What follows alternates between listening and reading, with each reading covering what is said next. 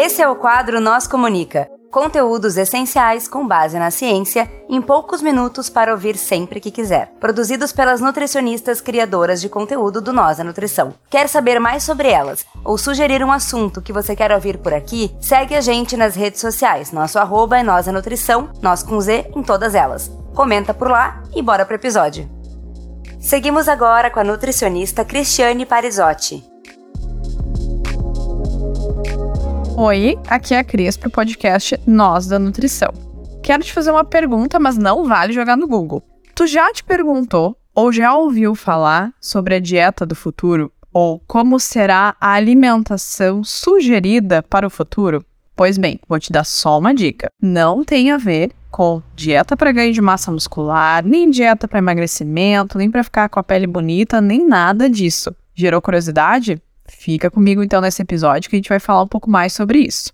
Antes de te contar em detalhes como é a dieta do futuro, eu quero te contar por que, que é importante a gente falar sobre alimentação do futuro. A gente tem uma estimativa de que em 2050 a população mundial alcance cerca de 10 bilhões de pessoas. E qual o problema disso? É que a forma como a gente se alimenta hoje e a forma como a gente produz os alimentos hoje dificilmente será capaz de garantir que a gente vai conseguir alimentar todas as pessoas com qualidade e segurança.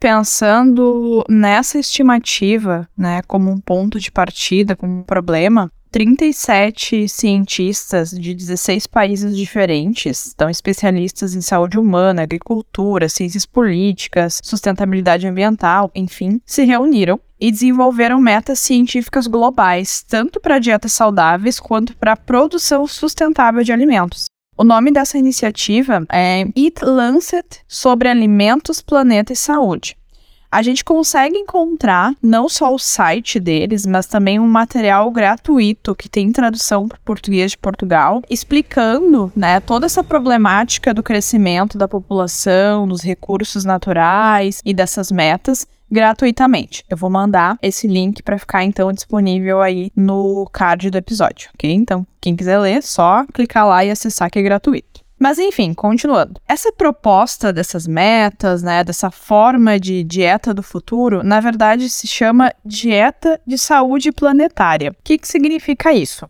que é uma dieta em que a gente consegue produzir em quantidade e qualidade para as pessoas, respeitando os limites de recursos que a gente tem no nosso planeta. Se a gente pudesse resumir a orientação principal em relação à questão da dieta de saúde planetária, é a gente ter uma dieta rica em alimentos à base de plantas e com menos alimentos de origem animal. Mas mais especificamente, o material fala em dobrar o consumo de frutas, vegetais, legumes e nozes e reduzir em mais de 50% o consumo global de açúcares adicionados e de carne vermelha. E isso principalmente em países ricos, que são né, os, os mais atuantes, os mais influentes em relação a essa questão, principalmente da carne vermelha, certo? Então, é importante reforçar que esse material, ele fala da perspectiva de respeitar a dieta dos povos originários, ok? Mas seguindo, tá, Cris, mas eu não quero parar de comer o meu churrasco no domingo e ou comer aí o meu bife, nem que seja de vez em quando. Pois bem, a boa notícia é que esse material, ele não fala de que todo mundo precisa se tornar vegetariano estrito, vegano ou ser vegetariano. Na verdade, ele fala que a gente precisaria trabalhar com quantidades modestas de carne seja carne vermelha, frango, etc., para quem quer consumir, tá? Então, fazer com que mais vezes a base da nossa alimentação sejam esses alimentos, então, em natura e minimamente processados, de origem vegetal tá? Essa é a meta. Então, não se preocupe aí, quem não, não quer parar de consumir carne, enfim, que nós não estamos aí com um complô vegano neste material, certo?